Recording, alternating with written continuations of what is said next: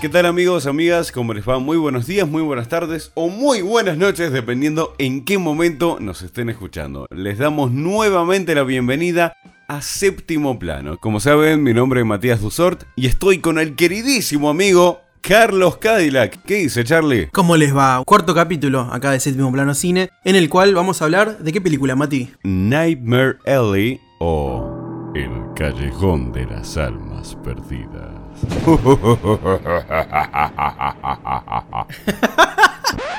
Vamos a hablar de una película que vimos juntos en el cine. Exactamente, aplausos para eso también y podríamos resumir diciendo cuando el más callado es el más peligroso, ¿no? Estamos hablando justamente de Bradley Cooper, que hace como Stanton. También Kate Blanket como doctora Lily Riddler. Tony Collette como Sina Crumbain. O el gran, el gran, gran William Dafoe como Clem Hotley. ¿Te acordás de dónde salió o de dónde es más conocido William Dafoe? Y si a mí me lo preguntás, yo lo tengo muy presente por Spider-Man, por hacer del Duende Verde, ¿no? Sale de ahí, es un gran actorazo. Me partió un poco que eh, esté en la primera parte de la película, me hubiese encantado que esté más tiempo, más escenas dentro de la película, pero bueno, lo vamos a poder disfrutar en la primera parte. Después continuamos con eh, Richard Jenkins como Ezra Grindle, Ronnie Mara como Molly Cahill, Ron Perlman como Bruno, David Stertime como Pete Crumbin. Y bueno, si te nombramos a todo el reparto directamente, nos quedamos acá por cómo está incluido todo el reparto. Es una película que está dirigida por quién, Mati? Está dirigida, producida y guionada también, ni más ni menos, por el mexicano Guillermo del Toro. Ya lo conocemos de otras producciones como Hellboy, Titanes del Pacífico, La Forma del Agua o The Shape of Water, o si quieren la pronunciación inglesa, The Shape of Water, por la que fue premiado con Oscars, Globos de Oro, y ahora por ejemplo una novedad es que recibirá el premio a la excelencia creativa de la Sociedad de Efectos Visuales. ¿Qué me contás? Bueno, para mí, Guillermo del Toro es alto director.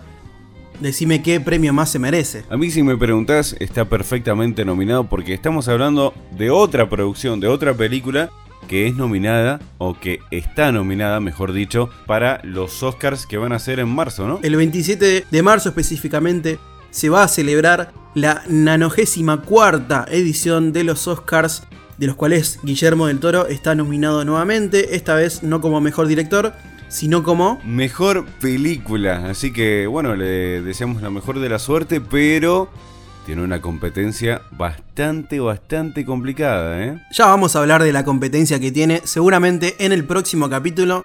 Así ustedes pueden conocer quiénes son los nominados a los Oscars, tanto en actor, actriz, eh, reparto, por qué no también efectos visuales, banda sonora, que es muy importante. Bueno, todo lo que conlleva los Oscars. Y justo estabas hablando de la banda sonora, ¿no? Me parece que en esta producción vemos una banda sonora que acompaña muchísimo cada momento, porque, viste, tenés el terror, tenés las escenas normales, digamos, como cuando, por ejemplo, Bradley Cooper está caminando ahí pensando, ¿no? Bueno, en los momentos que está siendo un aprendiz, cuando está muy callado, quizás en el cine muchos piensan que no podés hacer un silencio, que todo el tiempo tiene que ser diálogo, pero ahí es cuando las grandes producciones hacen el hincapié en la música, ¿no? Porque el silencio, ¿quién lo diría, no? El silencio dice mucho. Coincido, coincido totalmente. La película, el cine, la cinematografía va acompañada de la música, va acompañada de una banda sonora, en la cual se tiene que adaptar a una película actual, pero que es la segunda adaptación cinematográfica de esta película. Esta película se estrenó en su momento, en el año 1947.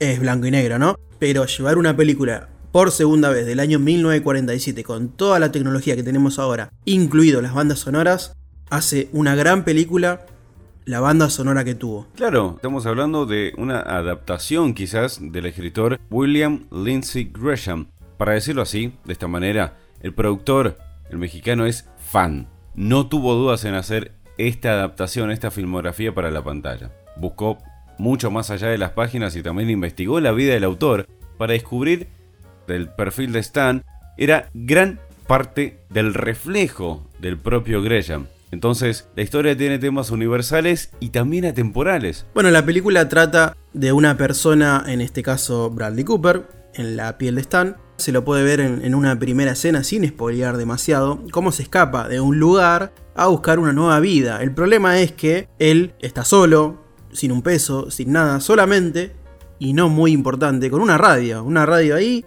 con lo que tiene encima, va a parar a un circo, se instala en el circo y calladito, va viendo cada lugar, yendo a las atracciones del circo para buscar a ver qué puede pasar o qué puede hacer para ganarse la vida. Y ahí con quién se topa? Con Willem Dafoe, que bueno, hace de Clem Hotley. El dueño del circo, que como hablamos hace un rato, yo lo quería ver mucho más a Willem Dafoe porque a ver, es un actor que da gusto ver y mucho más con este personaje muy particular, ¿no? Dueño del circo, quizás también un poquito, un poquito de cringe, ¿no? Sí, hay que decir que la gente que trabaja en el circo son acróbatas en algunos casos, contorsionistas, pero la mayoría de los que está ahí en el circo son estafadores, son chantas, se podría llegar a decir.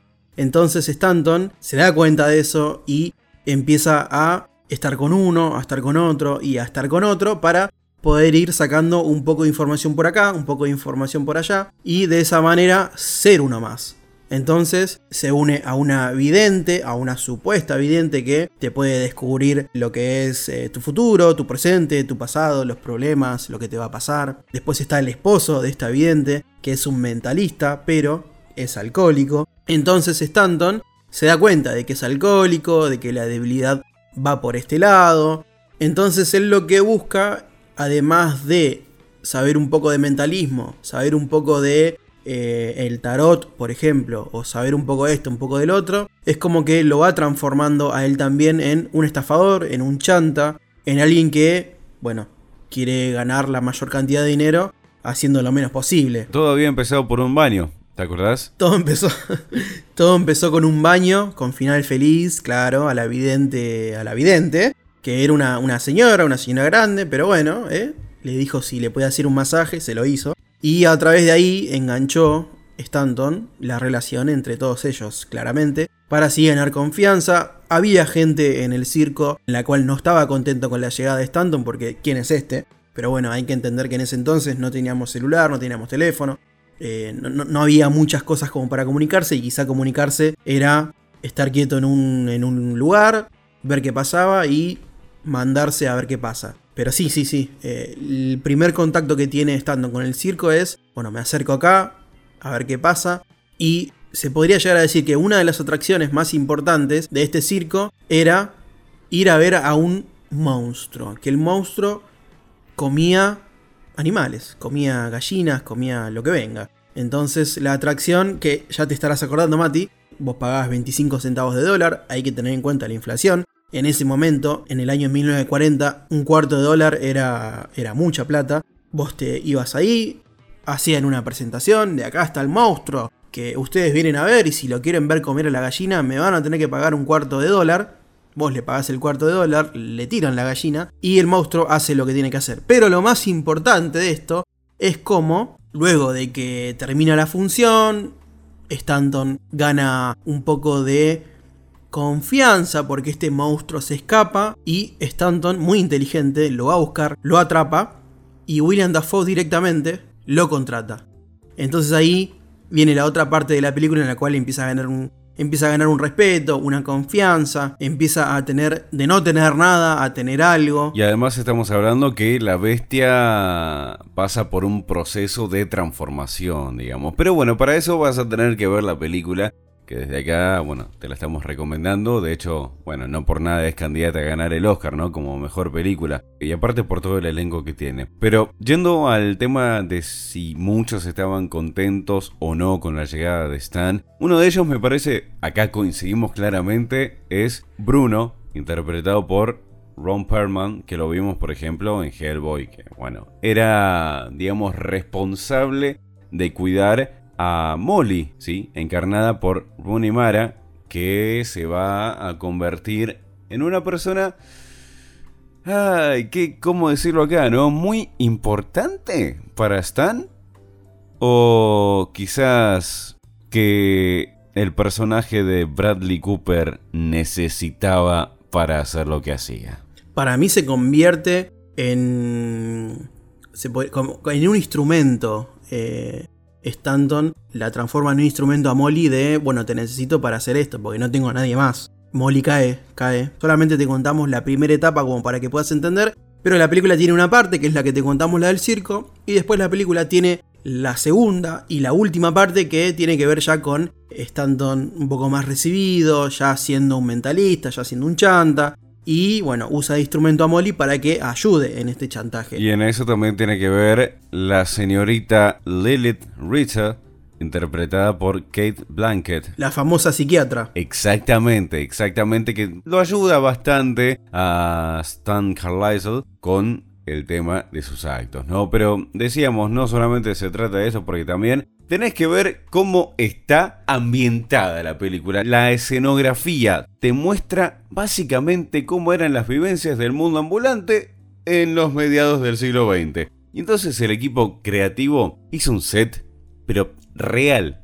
Te transportan directamente a esa época porque está íntegramente construido para el film en un predio ferial vacío en Toronto. Déjame contar también que de lo que es ambientar el año 1940 al día de hoy, también está la ambientación en lo que es indumentaria, muy importante, todos con trajecitos, todos con, con, sombreros. Está muy implementado lo que es el cigarrillo, se la pasa fumando en casi todas las escenas. Está muy implementado también lo que es el alcohol, que es lo que se hacía en ese momento, ¿no? Se fumaba, se tomaba alcohol, no había otra cosa para hacer. ¿Se muestra el respeto, quizás podríamos llegar a decir, o, o cosas que tengan que ver con el respeto? Puedes hacer cualquier cosa, pero con esto no te metes sin preguntármelo antes. No me lo sacás porque lo último que se perdía en ese momento era el respeto, era la confianza de cada uno y lo que costaba ganar esa confianza. Te muestra la película lo que, lo que le cuesta ganar esa confianza, ¿no? También se puede considerar que Guillermo del Toro estuvo pensando un poco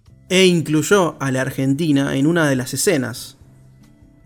No, no, no quiero decir qué específicamente incluyó argentino, pero está presente. Te tenés que enganchar con la película porque, a ver, tampoco te lo vas a perder, es muy obvio lo que va a pasar. Pero se puede llegar a decir que en una escena hay algo argento. Y bien, bien argento. y bien argento. No me acuerdo bien, pero me gustaría ver qué sonaba. Son justamente fábulas también. Y mm, hablando de esa palabra justamente, me parece que hay algo que también tiene que ver con la moral y es una enseñanza que deja la película, ¿no? Quizás pone al destino que llega a saldar cuentas, por decirlo de esa manera.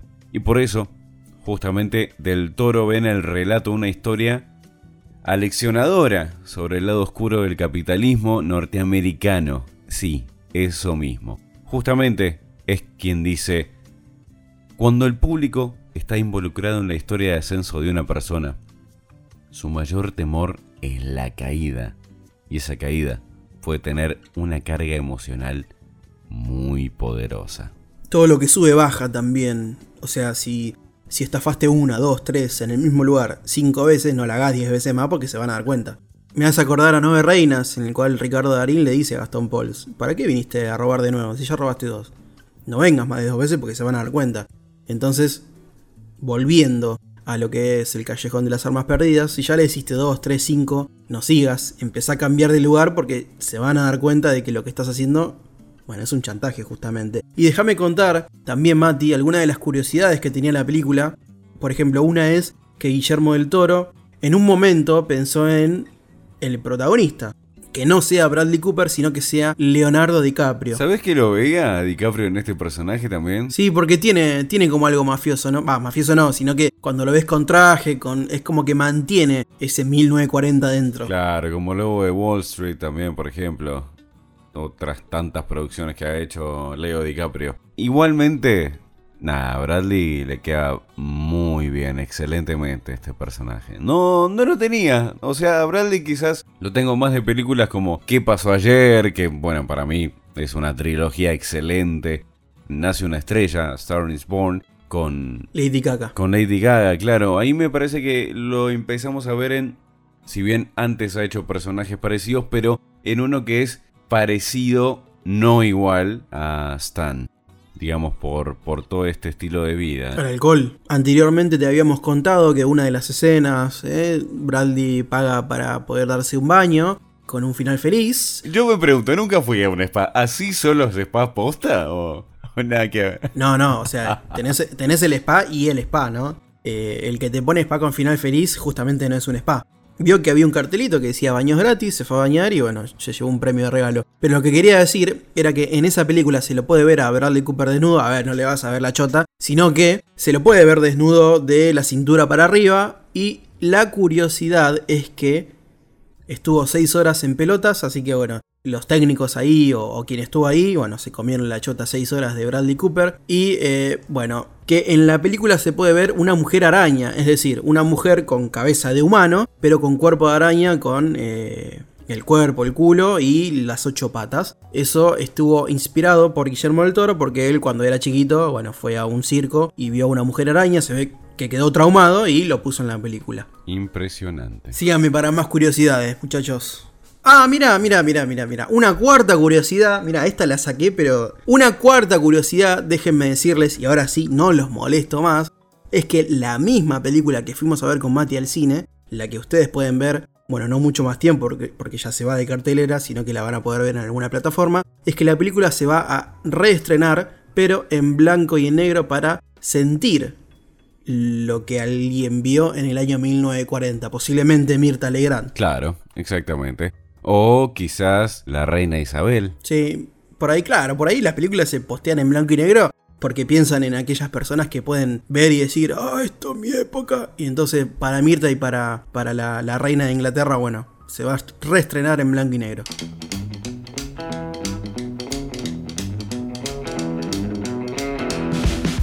Bueno, Charlie, llegó el momento de ponerle el puntaje a esta producción para mí, un 850. Lo mismo, el porqué de 850. ¿Es una muy buena película? Sí, es una muy buena película. Pero a mí me choca demasiado el hecho de que la primera parte sucede en un circo y la última parte sucede más en lo que es la vida de, Stan. ¿eh? Sucede más en el final de la película, ¿no?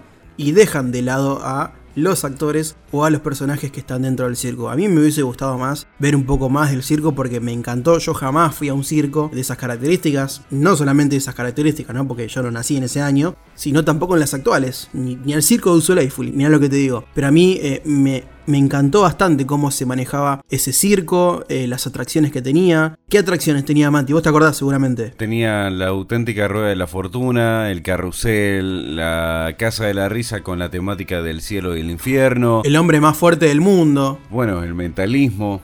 Muchas atracciones que te llevan a esa época. Si tenés ganas de ver cómo era una feria en ese entonces, esto lo que decíamos hace un rato, esta producción te transporta ahí un tremendo despliegue de escenarios para los diferentes números y carpas con anuncios de las principales atracciones de la feria. Decíamos que también muestra enseñanzas, sí, porque dentro del callejón de las almas perdidas rondan los vicios, la corrupción, la lujuria, la traición y un absurdo cósmico que se da mientras Stanton se aprovecha de la necesidad humana, donde te puede llevar, dónde podés terminar, cómo podés terminar. Para mí eso es lo mejor de la película. Teniendo a los tanques que están del otro lado compitiendo a mejor película, bueno, yo no creo, no creo sinceramente que, pueda ganar un, un, Oscar a mejor película. No olvidemos que es una adaptación, no hay que echarle toda la culpa a este o aquel,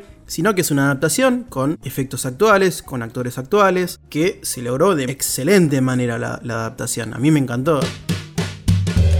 Hasta aquí llegamos, queridos amigos y amigas, en este cuarto capítulo de Séptimo Plano Cine, donde hemos analizado en nuestro criterio Nightmare Alley o El Callejón de las Almas Perdidas. Recuerden que nos pueden seguir en Instagram, arroba Séptimo Plano Cine. ¿Y en dónde más, querido Charlie? En YouTube, Séptimo Plano Cine, en Spotify, Séptimo Plano Cine y en cualquier red que vos creas que exista, Séptimo Plano Cine. Déjame mandarle un saludo a todas las personas que nos están escuchando bueno, hay personas de todos lados, de Capital Federal, de Córdoba, le mandamos un enorme saludo. Y también le quiero mandar un saludo especial a unas personas que están por comer una cena para después levantarse temprano porque no tienen un carajo que hacer. Muchachos, un saludo para Devoto, que ya prácticamente lo van a sacar. Penal de Olmos, Sierra Chica, muchachos, este podcast es para todos ustedes. Un lujo. Les mandamos un abrazo enorme a todos y cada una de las personas que nos están escuchando. Hasta acá llegamos entonces, mi querido Charlie. Será hasta la próxima. Un saludo y nos estaremos escuchando pronto.